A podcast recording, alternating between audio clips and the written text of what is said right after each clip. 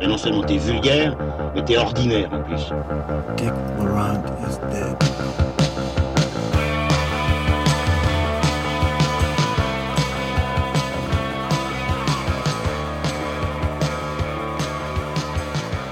Bonjour à tous et bienvenue dans Transmission, la table ronde de cinéphiles qui fait le grand écart entre pop culture et cinéma d'auteur. Aujourd'hui, euh, une émission un peu particulière puisque nous allons revenir sur un seul film en particulier, Euh, revenir sur un film qui ressort, euh, qui est ressorti début mars en DVD Blu-ray Collector dans une édition blindée de bonus chez l'excellent éditeur Carlotta.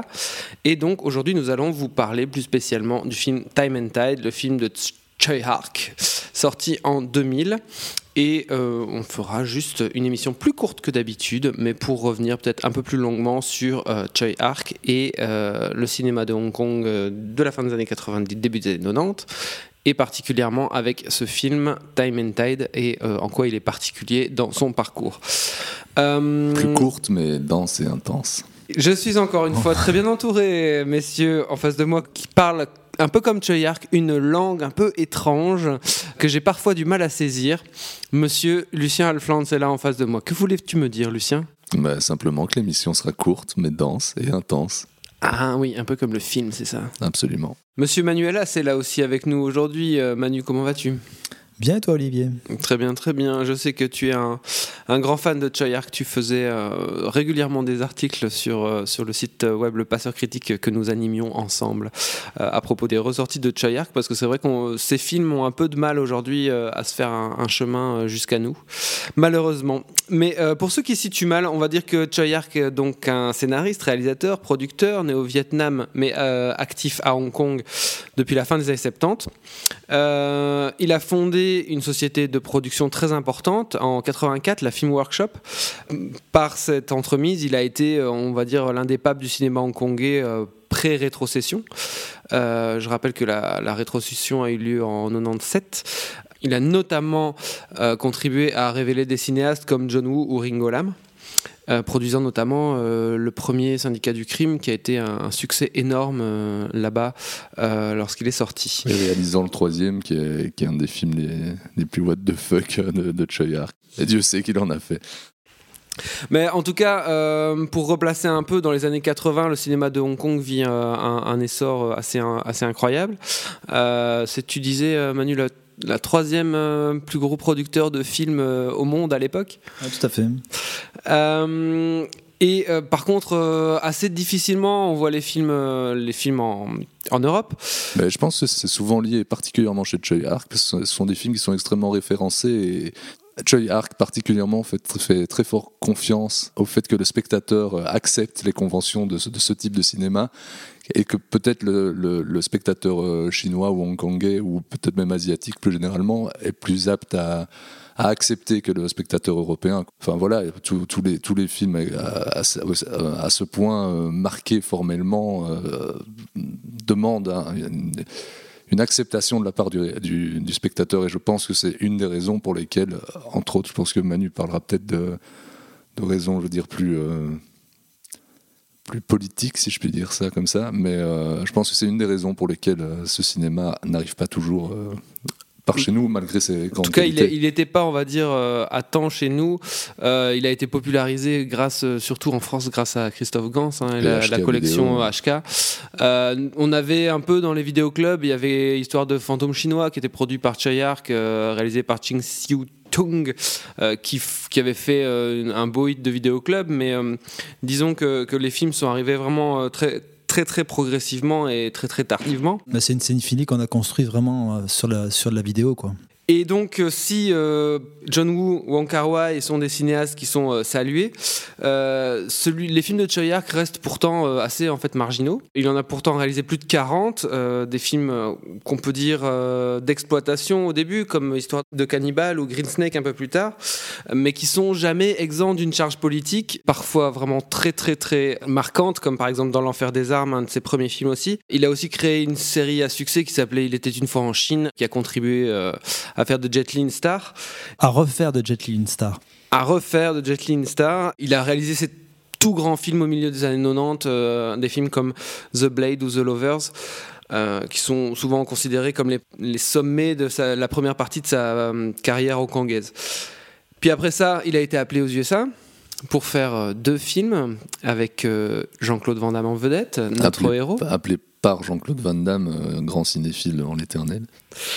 Euh, deux films qui sont Double Team, euh, puis qui sera suivi de Piège à Hong Kong, Knockout. Qui sont probablement les deux films de Choi Ark que j'ai le plus vu dans ma tendre enfance. Mais sans doute d'une histoire de convention, comme t'en parlais. hein. Enfin, je veux dire, Ah, carrément. Là, on est en plein euh, même si on est habitué aux conventions du cinéma de Hong Kong, euh, certains de ces films euh, qui sont très très ancrés culturellement sont hyper durs à voir. Enfin, Green Snake, c'est difficile à regarder, même pour quelqu'un qui a l'œil averti. Quoi. Mais je pense qu'à la différence de certains auteurs hongkongais qui ont pu être plus euh, immédiatement identifiés, comme notamment par exemple John Woo, Choi en fait s'est jamais reposé sur des bases établies, sur, euh, sur un certain style. C'est un grand styliste, tout autant, mais tous les grands stylistes qu'on peut connaître ont une tendance quand même à, se reposer sur un style très identifié. Et Choi Ark, tout au cours de sa carrière, n'aura eu de cesse de, se réinventer. Je veux dire, au, travers de la firme Workshop, au moment de, The Blade et par la suite avec euh, Tamentad, dont, on parlera, euh, et encore aujourd'hui avec euh, son, utilisation de la 3D, la manière dont il a appréhendé ce médium de manière totalement démente, et c'est peut-être un des plus grands et meilleurs promoteurs de la, la 3D aujourd'hui. Euh, mais, mais voilà, c'est quelqu'un qui en fait, qui je pense n'a pas été suffisamment identifié parce qu'à la fois il n'a pas le côté cinéma d'auteur d'un Wong Kar Wai ou euh, qui n'est pas pleinement identifié comme un grand cinéaste populaire avec des, des thèmes, une imagerie qui reviendrait très fortement en avant. Il a, il a toujours eu un- une position un peu de, contrebandier, toujours de funambule, un petit peu de passer de, de genre en genre sans qu'on sache vraiment trop le définir. Mais c'est parce que je pense que c'est pas c'est pas un styliste, c'est pas un formaliste, c'est un expérimentateur avant tout et du coup qui fait, qui expérimente formellement, donc qui a une forme qui est extrêmement mise en avant, présente, mais qui n'est pas, euh, comme, tu viens de le dire, qui n'est pas, euh, Qui ne se répète pas, qui ne se pas répète pas, qui n'est pas assise, quoi. Et donc je sais pas si on peut dire que ce soit un, un styliste en effet. Très bien. Euh, donc, de retour, euh, après avoir été euh, appelé aux États-Unis par Jean-Claude Van Damme par deux films qui sont quand même des échecs publics assez, assez conséquents et qui sont pas, on va dire, des sommets de sa carrière. Non, mais je trouve que autant dans Double Team, c'est pas trop le cas, autant dans Piège Piège à Hong Kong, Piège à Hong Kong. on sent pour le coup euh, beaucoup de choses qu'on va retrouver, entre autres euh, sur, le, sur le, le côté euh, Explosion des points de vue. fouillis. Oui, j'allais dire fouillis bah, péjorativement dans le cas de Piège à Hong Kong, que je pourrais utiliser de manière non péjorative dans le cas de, de Time Disons qu'il expérimente des choses dans Piège à Hong Kong qu'on va, retrouver, retrouver par plus abouties Le dans double team est beaucoup plus classique et beaucoup plus, disons, simplement raté. quoi. Piège à Hong Kong euh, a, quelque chose d'assez fascinant là-dessus, je trouve. Piège à Hong Kong, c'est vraiment un film où il pousse tous les, tous les potards de, À, à 200%. du- de, de ce type de spectacle, euh, entre guillemets, bétifiant tel qu'il l'aperçoit et tel qu'il l'a aperçu en allant tourner aux États-Unis, parce que c'est quand même un quelqu'un qui a quasiment 20 ans de carrière au moment où il, il va, il va tourner aux États-Unis et il se retrouve avec des, des exécutifs de studio qui sont en train de lui apprendre son métier, alors que le mec a régné sur le box-office hongkongais pendant plus de 15 ans en initiant des courants, des, des genres, en renouvelant totalement le, cinéma de, de l'archipel. Et là, il se retrouve complètement euh, cadenassé par des jeunes exécutifs qui lui apprennent à faire du cinéma. Et c'est pour ça que je pense aussi Piège à Hong Kong reste un film américain, mais tourné quand même à Hong Kong. Il se replie sur, euh, sur certaines bases euh, où il a une plus grande marge de manœuvre. Et puis le traitement qu'il qu'il impose à Van Damme tout au long du film, c'est quand même absolument dément. Quoi. Je veux dire, il Van Damme n'aura jamais été aussi humilié dans un film euh, que dans ce film-là. Tu sens qu'il y a un déchaînement de, de, vis-à-vis de ce qui a dû se passer sur Double Team. Il y a quand même une scène où Van Damme se fait fouetter le cul par une anguille. Ça, je m'en souviendrai toute ma vie de cette scène. Tu as été atteint dans ta belgitude à ce moment-là, Lucien. Euh, donc euh, voilà, après cette expérience euh, assez folle d'humiliation de Jean-Claude Van Damme, euh, Choi Ark revient définitivement à Hong Kong et va signer le film qui nous intéresse aujourd'hui, donc le film Time and Tide, qu'il va coproduire, coécrire et réaliser. Donc Time and Tide, c'est quoi? C'est l'histoire de, en gros, je vous fais le, pitch, c'est l'histoire de Tyler qui est euh, incarné par la pop star Nicolas Tse, qui est un gars qui a la vingtaine, et au début du film, euh, c'est une nuit de beuverie et il va coucher avec euh, une fliquette qui va tomber enceinte. Un petit peu plus tard, pour aider cette fille financièrement, Tyler se met à travailler dans la société d'agents de sécurité qui est tenue par son oncle. Et parallèlement à ces événements, Tyler va faire la connaissance de Jack et lier une amitié avec lui. Et Jack se révèle être un mercenaire repenti euh, qui va se retrouver aux prises avec des anciens associés au cours du récit. Et en gros, c'est un film difficile à résumer, mais euh, Tyler va se retrouver au milieu du conflit qui va opposer euh, cet ancien mercenaire à ses associés. Bon alors il y a énormément de choses à dire sur le film, le film de Choyark, mais ce qui saute aux yeux la première fois qu'on le découvre, c'est le film a un côté maelstrom visuel. Hein. je crois que c'était la, tagline de Christophe Gans quand il avait sorti le film. C'est un film qui va très très vite, qui est très elliptique, qui utilise beaucoup d'effets de montage, à ralenti, arrêt sur image, accéléré. C'est un peu comme si Choyark était en fait une espèce de DJ qui scratchait sur ses, sur ses plans, parfois j'ai l'impression.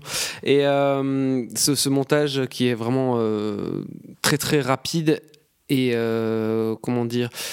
En fait, la mise en scène de l'action chez Choyark est rarement assujettie en fait aux, aux espaces, comme ce serait classique chez euh, Hitchcock ou euh, De Palma par la suite, qui découpe un espace et qui ensuite va, va découper une action hyper lisible dans cet espace. Ici, chez, chez on est beaucoup plus sur la sensation, sur l'immédiateté, sur euh, l'effet, l'effet que, que, que, le spectateur va ressentir en regardant le plan. Et sans même le percevoir, sans même l'analyser. quoi. C'est ça qui est très difficile chez, chez Son cinéma va, va plus vite que ta capacité d'analyse de sa mise en scène. C'est en ça qu'il est, un film toujours impressionnant, même après des années et des années de vision et de revision. C'est un film qui, toujours, euh, c'est aussi son avantage, te fait te sentir jamais vieux parce que tu, le revois, je trouve, de la même façon que tu l'as vu la première fois. Parce qu'il a une forme d'immédiateté, de, rapidité qui, joue pour lui. Sans qu'il soit jamais gratuit. Donc c'est sûr que c'est des films à revoir. Euh, des films à revoir un certain nombre de fois pour, pour, pour bien les, les, comprendre. Hein. Ouais, mais d'ailleurs, je crois que la première fois que j'ai vu le film, j'avais pas du tout saisi l'histoire. Ici, euh, deuxième fois, c'est plus facile de, comprendre l'histoire. Mais surtout que, bon, on va dire que c'est un film qui va vraiment extrêmement vite, mais qui se ménage quand même suffisamment de, de ralentissement du tempo pour euh, créer un personnage principal pour lequel tu as un vrai affect. Et euh, il utilise aussi la voix off pour créer de l'empathie avec ce personnage qui se retrouve finalement dans une histoire abracadabrantesque, mais qui est animé par sa pure bonne volonté à vouloir euh, subvenir aux, besoins de la fille qu'il a, qu'il, a mise enceinte. Quoi. Je trouve cette voix off, elle est d'autant plus euh, intéressante et presque amusante qu'elle est d'une limpidité absolue, comme s'il voulait euh, contrebalancer la folie furieuse de sa narration et de, sa mise en scène par des interventions de ce personnage où il explique presque littéralement ce qu'il a sur le cœur, etc. C'est assez, c'est assez marrant de voir comme régulièrement, trois ou quatre fois dans le film, il, prend vraiment une pause comme ça où, bon voilà, vous venez de prendre 20 minutes de lance-flamme dans la gueule, maintenant, on se pose, euh, je vais vous expliquer ce qui se passe et hop, on repart. Quoi. Voix off qui est celle de Chayar, qui n'est pas celle de, du, personnage incarné par Nicolas Tse. Et d'ailleurs, il s'est ménagé des moments de baisse de tension, mais euh, il s'est aussi posé ses personnages, notamment euh, la rencontre avec le deuxième personnage principal. Elle est super chouette parce que bâti très simplement sur, euh, sur cette chanson d'anniversaire. Et il y a un coup de génie, je trouve, en termes euh, d'écriture, de la présentation de ce personnage, à la fois dans son côté sympathique et son côté hyper habile et, euh, comment on va dire, un peu, un peu marlou, un peu filou. Et même si les personnages féminins, on peut dire qu'ils sont moins explorés, ils fonctionnent néanmoins. Ils fonctionnent bien parce qu'ils fonctionnent très bien en binôme avec les personnages masculins. L'arrivée à la fête d'anniversaire du personnage de Candilo qui joue la, la, la, la compagne de, de Wu Bai qui est le, mercenaire euh, repenti. Elle est très très belle. La manière dont, il, va, cadrer l'échange avec le, beau-père et l'arrivée du, cadeau, la manière dont il découpe cette séquence-là en mettant hors champ complètement le père et tu te retrouves avec ces paroles extrêmement violentes qu'a le, le, père de, dédain vis-à-vis de la profession de Wu dans, dans, le film et le contre-champ où il reprend l'actrice principale qui va se réfugier vers ses sœurs à l'arrière-plan. il y a une science du cadre euh, une rapidité dans, la manière de te, montrer le, degré d'humiliation du, du, personnage qui fait tout de suite adhérer à ses sentiments. On a parlé de, on a parlé de l'histoire, mais bon, maintenant faut parler peut-être, on va peut-être parler du style, parce que non seulement le montage est euh, hyper elliptique, c'est-à-dire que, enfin, il y a un exemple qui m'a frappé, c'est genre t'as as un plan où il y a un type qui ouvre une trappe et euh, direct le plan d'après, le mec est déjà avec le flingue dans la trappe. Ouais, ce qui rend la, course poursuite à ce moment-là totalement irréaliste, mais en même temps euh, absolument fascinante et d'autant plus impliquante. Mais c'est non seulement des effets de montage, mais à l'intérieur même de ces cadres la manière dont il va utiliser les perspectives, la manière dont il va faire des débulés, euh, des, zooms avant, avec toujours un truc à l'avant-plan pour te dynamiser constamment le cadre. Il y a une, attention à chaque instant de, que le, spectateur soit toujours dans, dans le, la... surpris. Ouais, surpris. toujours surpris, mais je pense que c'est aussi la manière dont il va jamais filmer exactement le moment attendu. Il filme très fortement le, tout ce qui se passe juste avant et juste après. Tu as cette scène dans la, dans la, la grosse scène d'action, euh, la grosse scène d'action, il y en a plusieurs dans le film, mais celle qui se passe dans les immeubles et la, la mort de, deux gamins en planche à roulettes, la manière dont est filmée cette séquence-là, dans la manière dont il est lu, le fait de montrer les corps et le fait de, de, de montrer cette mort-là, elle est extrêmement brillante. Ces deux portes qui s'ouvrent, un plan en mouvement de, des pieds du, gamin sur la, planche, tout d'un coup qui part en sorte de début, tu reviens sur cette planche et tu sais ellipser de manière à la fois hyper violente parce que c'est hyper impactant. C'est presque du cinéma muet sous exta. Quoi. Toute cette scène-là dans les, dans les immeubles, il y a, je pense, un des plans les, les plus dingues que j'ai vu de ma vie au cinéma où euh, un personnage saute en rappel et euh, la caméra le suit, mais de manière tout à fait fluide, tout à fait. Enfin, euh, Enfin, ce qu'il y a, c'est que tu vas suivre le mec depuis l'intérieur de l'appartement dans la chute. Dans la chute, c'est. rappel, ouais. quand, la première fois que tu vois le film, c'est un, un, truc dingue. Quoi. c'est des montagnes russes, quoi. Il y a un truc, t'as presque envie de pousser un petit cri, quoi. Euh, après, euh, c'est un film qui est aussi euh, intéressant sur le fait que c'est peut-être un des premiers à utiliser les, effets en 3D. c'est intéressant d'ailleurs que le film est. En, Hong Kong, tu parles d'utilisation à Hong Kong, parce que tu, sens clairement justement, parce que le film est aussi un précipité de tout ce que le cinéma de cette époque est. tu as, du Matrix, il règle ses comptes de manière polie ou, sous forme d'hommage détourné à John Woo avec une scène de, de gunfight qui ne se finit pas du tout tout euh, comme elle pourrait se finir chez, chez John Woo. C'est une sorte de précipité aussi de tout ce qui se faisait à l'époque. Notamment, bah, tu parles justement de, de, ces raccords numériques massivement utilisés, notamment bah, à l'époque. Justement, euh, Fincher, il vient de finir Fight Club et il va enchaîner sur Panic Room où il y a ce fameux plan où il fait voler sa caméra à travers la, la, cafetière. Euh, ici, on a, euh, on a, enfin donc Time and Tide qui vient avant Panic Room. On a la, caméra qui va rentrer dans une valise, traverser un frigo, Moi, un truc qui me aller à l'intérieur d'un flingue. C'est un truc qui me fascine totalement, que ce soit chez Fincher ou, euh, chez Choyark ou chez d'autres. C'est que aujourd'hui, ces effets ont, euh, ont, pas mal vieilli, mais je trouve que ça les rend d'autant plus visibles et ça met en avant l'idée euh, qu'il y a derrière est encore plus impressionnante, je veux dire. Ouais, et j'en parlais tout à l'heure, mais chez Choyark, on ne va pas justement réussir vraiment à comprendre l'action, la topologie des lieux. On est beaucoup plus dans quelque chose qui nous investit directement, euh, comme tu l'utilisais, au niveau émotionnel, au niveau de la pulsion scopique, et beaucoup moins dans la compréhension globale des enjeux. Euh, c'est quelque chose qu'on reverra beaucoup après dans le cinéma d'action et qu'on va pas mal reprocher au cinéma d'action américain, du type euh, Michael Bay, du type Tony Scott. Tony Scott.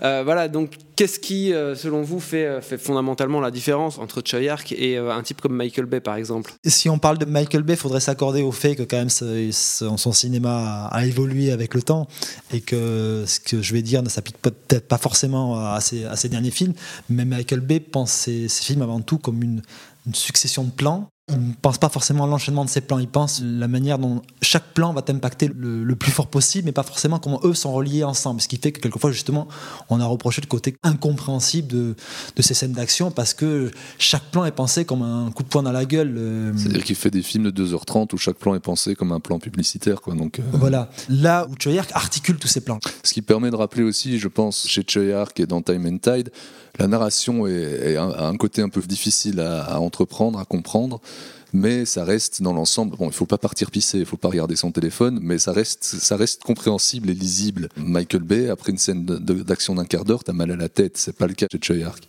Le Michael Bay d'Armageddon, de Bad Boy, depuis Michael Bay a quand même fait des, des films plus lisibles, mais bon, c'est pas, le pas le sujet. Bon, après, je pense qu'il y a des choses qui ont été écrites là-dessus, euh, des choses qui restent à écrire, mais euh, c'est euh, ta question permet de soulever quelque chose d'intéressant qui est le rapport entre, entre le, le cinéma américain et le cinéma hongkongais, particulièrement, asiatique en général, mais particulièrement hongkongais, et la réponse qu'il y a entre les deux. Je pense par exemple, pour faire une petite parenthèse, l'influence qu'a eu Michael Mann sur John Woo dans son début dans le polar, et l'influence qu'a eu John Woo sur les, films plus récents de Michael Mann, pareil avec, euh, avec Tony Scott et Choi Ark. Enfin voilà, je pensais quelque chose d'assez intéressant qui vaudrait un podcast à lui tout seul. Très bien. Euh, ce que je voulais rajouter, c'est que non seulement le montage du film est dingue, mais en plus la mise en scène interne des plans, mais le, mouvement de la caméra, le mouvement de l'optique et le mouvement des comédiens va être euh, assez dingue. Souvent, les plans sont construits dans la perspective. Il y a beaucoup de focales très courtes dans le film.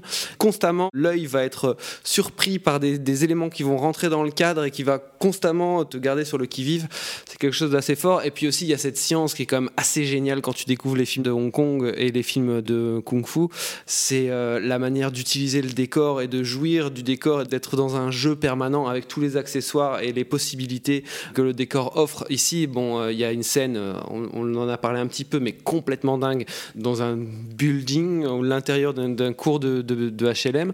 Je pense à une autre scène où ils se battent avec des draps qui sortent des, euh, des sèche-linges et ils vont, se, se- utiliser les chariots à linge, etc. C'est un film très extrêmement découpé.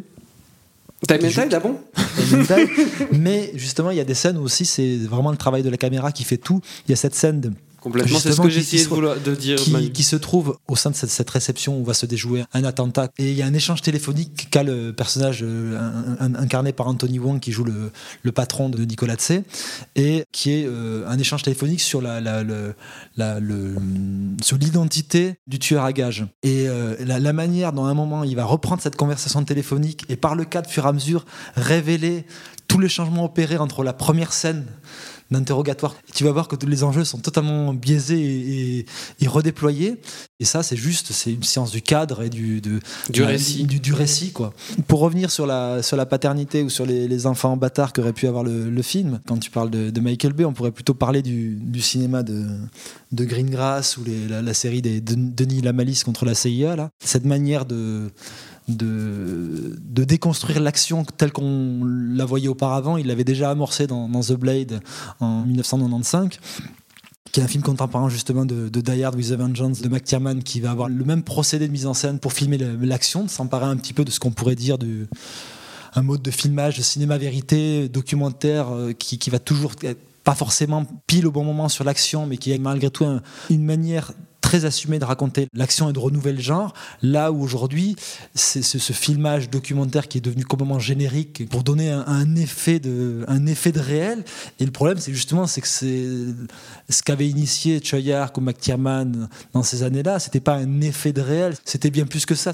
Euh, non, juste, euh, voilà, on, par- on parle de la forme qui est du film qui est, qui absolument brillante, mais c'est aussi un film qui a, qui a un propos. Ce film de Choi Ark est aussi un film sur la, fin d'un monde, monde et la gestation d'un d'un nouveau et avec lequel il fait, il fait le parallèle avec le- la, la- la parentalité, quoi, ces deux couples, l'implication le- que veut avoir le héros par rapport à ce, à ce- ce nouvel enfant. Choi Ark, c'est lui-même une sorte de- d'expat qui revient euh, sur cette terre, comme l'est euh, le personnage de. J'ai oublié tous les noms des personnages dans, dans, dans, dans le film. Le personnage de Nicolas Tse de Wubai. Mercenaire. Ouais, c'est ça, le mercenaire, Jack. ouais, ouais, c'est ça. Il questionne aussi toutes ces crises identitaires euh, qui doivent être les siennes aussi, euh, comme, comme peut le faire, euh, comme, comme le fait après Michael Mann, je trouve, de manière absolument brillante dans, dans, dans Miami Vice, par exemple. C'est pas juste un film fun, quoi, c'est vraiment un film euh, avec un propos. Puis c'est surtout l'état des lieux qui fait du, du cinéma de, de Hong Kong, cette parenthèse enchantée qui aurait été de, on va dire, de, de 84 euh, au moment de la, la naissance de la Film Workshop et le moment où va être actée la, la- rétrocession en, en, en 97. Deux, deux- deux ans avant la sortie du film. Et ce qui est assez beau dans le film, c'est que effectivement, on sent qu'il règle des comptes peut-être à des moments euh, dès l'ouverture de son film, notamment je, parlais de ce gunfight qui, qui, emprunte une, figure usuelle du cinéma de Woo, mais qui est aussi une figure usuelle du cinéma de Choi Ark par essence aussi, puisque Le Syndicat du crime est un film qui est, qui est produit par, par Choi Ark, et on sait que Choi Ark est aussi quand même un producteur assez, assez interventionniste sur, sur ses films à lui, mais il n'a pas une positionnement malgré tout de vieux con. Exactement. ouais, je- je- Il cherche à ouvrir son récit, et la- la- la- le- c'est la beauté de ce- ce- ce- cette fin de film, de cette idée que plus rien ne sera comme, comme avant, mais il y a de l'espoir. C'est pas quelque chose de résigné, et pourtant va s'amorcer une décennie plutôt assez pauvre dans la filmographie de, de Chayark, avec The Missing, euh, Era, euh, Era contre les vampires, tout ça, avant vraiment de devenir ce, le grand cinéaste chinois maintenant qu'il est. Et puis hongkongais. Mais voilà, il y a, une forme d'apaisement aussi, malgré tout, dans, dans ce chaos généralisé dans, dans Time and Tide. Voilà, tu parlais de- d'espoir, et dans l'espoir, il y, a y y cette idée d'apaisement possible. Et ce qui est très beau, comme tu dis, c'est qu'il il joue pas au vieux con, au réac. Il filme ça, mais sans, sans, jamais, sans jamais vraiment le juger, sans jamais regretter l'identité propre de Hong Kong qui, qui s'étiole d'une certaine manière. Et je trouve, je trouve ça euh, euh, non seulement très intelligent, mais même touchant de la part de, de. Mais c'est parce que je pense que c'est quelqu'un qui, comme son cinéma, ne s'arrête jamais, est toujours Ouais, en mouvement absolument. et donc ne, ne fiche pas les choses. Très bien, messieurs. Eh bien, euh, sur ces bonnes paroles, je propose qu'on clôture ici. On rappelle que le DVD Blu-ray de Time and Tide est ressorti chez Carlotta et on vous encourage grandement à l'acquérir ou au moins à voir le film. Merci. Le revoir. et le revoir pour mieux le comprendre et enfin voir tout le sens que on peut y voir.